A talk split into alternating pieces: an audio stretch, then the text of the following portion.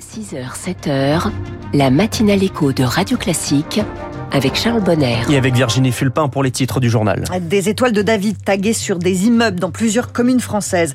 Les actes antisémites se multiplient depuis le 7 octobre et les attaques du Hamas en Israël. L'ouest de la France se prépare donc à l'approche de la tempête Kiaran. Elle arrive sur les côtes bretonnes ce soir. Et puis quand les médecins retraités reprennent du service dans les déserts médicaux, ils sont nombreux à se mobiliser. Après ce journal, la France vient de trouver un nouvel intéressé pour ses rafales. C'est le fait économique du jour à 6h10. À 6h15, la France de demain, notre invité veut simplifier les procédures réglementaires dans l'industrie médicale.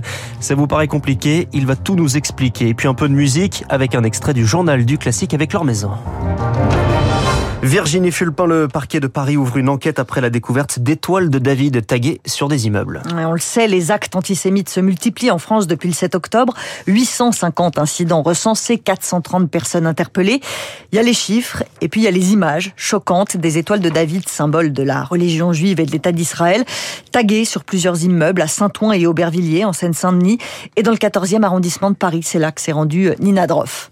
Devant cet immeuble un peu vieillot du 14e arrondissement, un employé de mairie recouvre d'une épaisse couche de peinture l'étoile de David bleu taguée sur la façade. C'est la gardienne Elisabeth qui les a découvertes au petit matin. Je sortais mes poubelles vers 8 heures du matin maximum. Eh ben, les tags, elles étaient là. Deux ici, deux dans le 112 et après là aussi. Il y avait neuf étoiles, ça je les ai comptées et j'étais choquée. Dans le quartier résident plusieurs personnes de confession juive, comme Marie et Sylvia, 67 ans, encore sous le choc. Ça m'a donné des frissons partout. Je m'attendais pas à ça, d'autant que bon, il n'y a pas tellement d'immeubles qui ont été tagués. Donc il y a eu nous, il y a eu en face, donc on comprend pas. Ça fait peur de voir ça à Paris.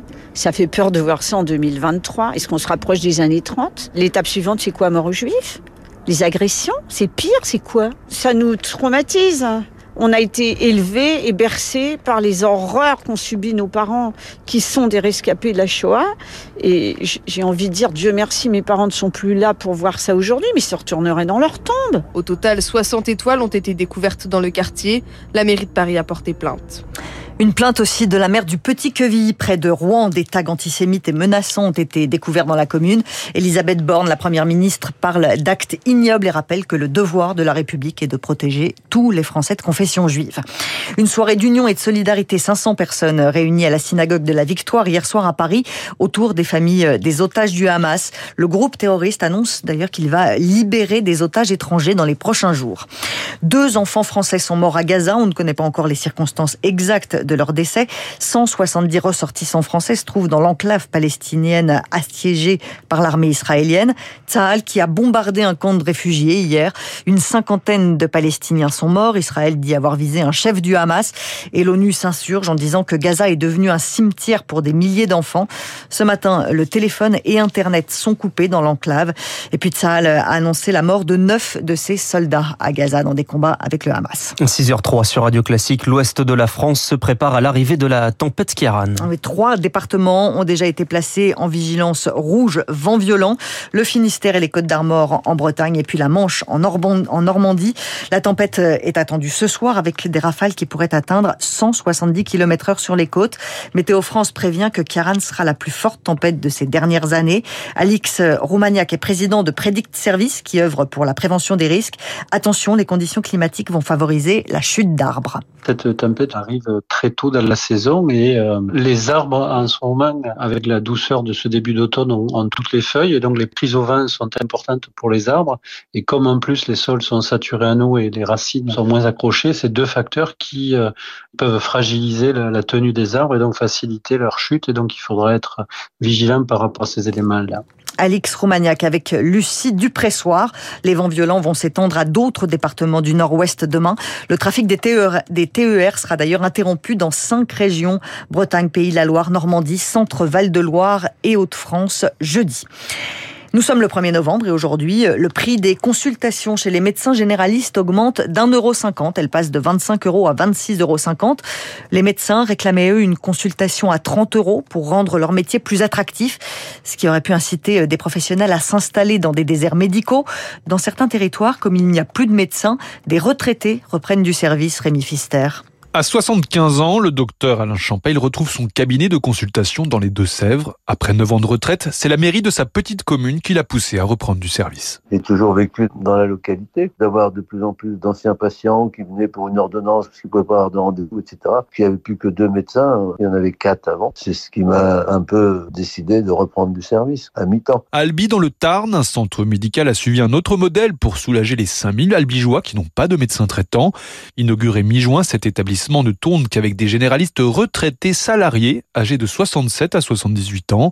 Yves Carcaillé, fondateur du centre et président de l'association des médecins retraités d'Albi. La grande originalité, c'est que nous sommes salariés et aussi employeurs puisque c'est notre association. C'est très souple. Ils choisissent le nombre de vacations qu'ils veulent faire par semaine ou par mois. S'ils ont un empêchement de santé ou s'ils ont les petits-enfants à garder, ben, il y en a un autre qui travaille à leur place. Ce qui est important, c'est que 5 jours par semaine, ben, que les 20 plages de consultation soit rempli. On a un retour euh, exceptionnel de sympathie. Alors nous, tant qu'on a la santé et qu'on n'est pas gâteux et qu'on raconte pas n'importe quoi, ben on va continuer. Ce centre médical a encore de beaux jours devant lui. Un tiers des médecins d'Albi seront partis à la retraite dans les deux ans à venir. 1er novembre, c'est aussi la Toussaint, le jour où on est nombreux à fleurir les tombes des défunts. Et la filière funéraire lance une campagne de communication pour se faire connaître et pour recruter. Le besoin de main-d'œuvre est criant, Zoé Pallier. 3500 postes sont à pourvoir, rien que pour 2024.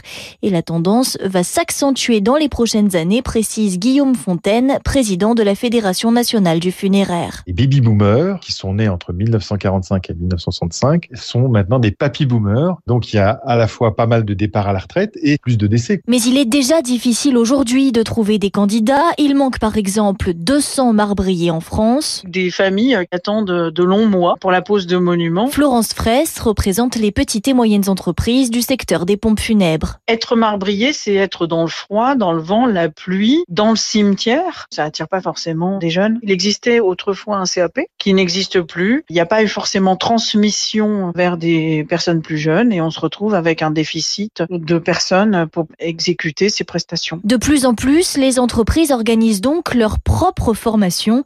Elles tentent d'attirer des personnes éloignées de l'emploi ou des salariés en reconversion. Zoé Pallier pour Radio Classique. Le Rassemblement national lance un emprunt national. Fini les emprunts russes, le RN emprunte français. Le parti fait appel à ses sympathisants pour financer la campagne des élections européennes de juin prochain. Jordan Bardella, la tête de liste, ne peut pas se tourner vers le parti, endetté à hauteur de 20 millions d'euros.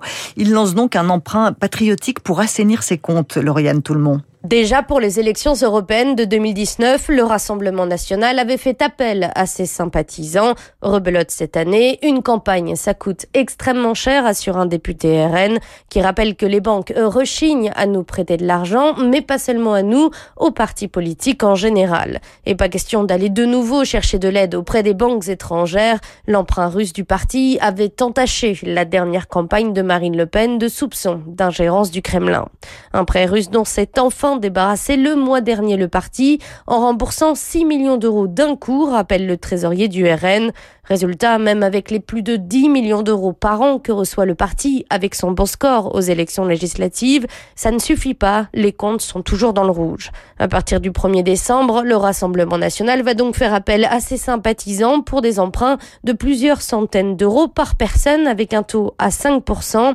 Objectif 4 millions d'euros, c'est la limite légale. Emmanuel Macron est arrivé en Asie centrale. Le président de la République fait une visite de deux jours au Kazakhstan et en Ouzbékistan, deux anciennes républiques soviétiques.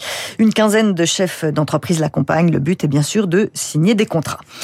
Un jour férié, un temps d'automne, j'en connais qui vont sortir leur console de jeux. Aujourd'hui, euh, les jeux vidéo sont partout. Un Français sur cinq s'y adonne tous les jours. 70% des gens y jouent occasionnellement. Le marché a progressé 12% en France entre 2019 et 2022. Le Paris Games Week s'installe à la porte de Versailles cette semaine. L'occasion de découvrir les nouveautés.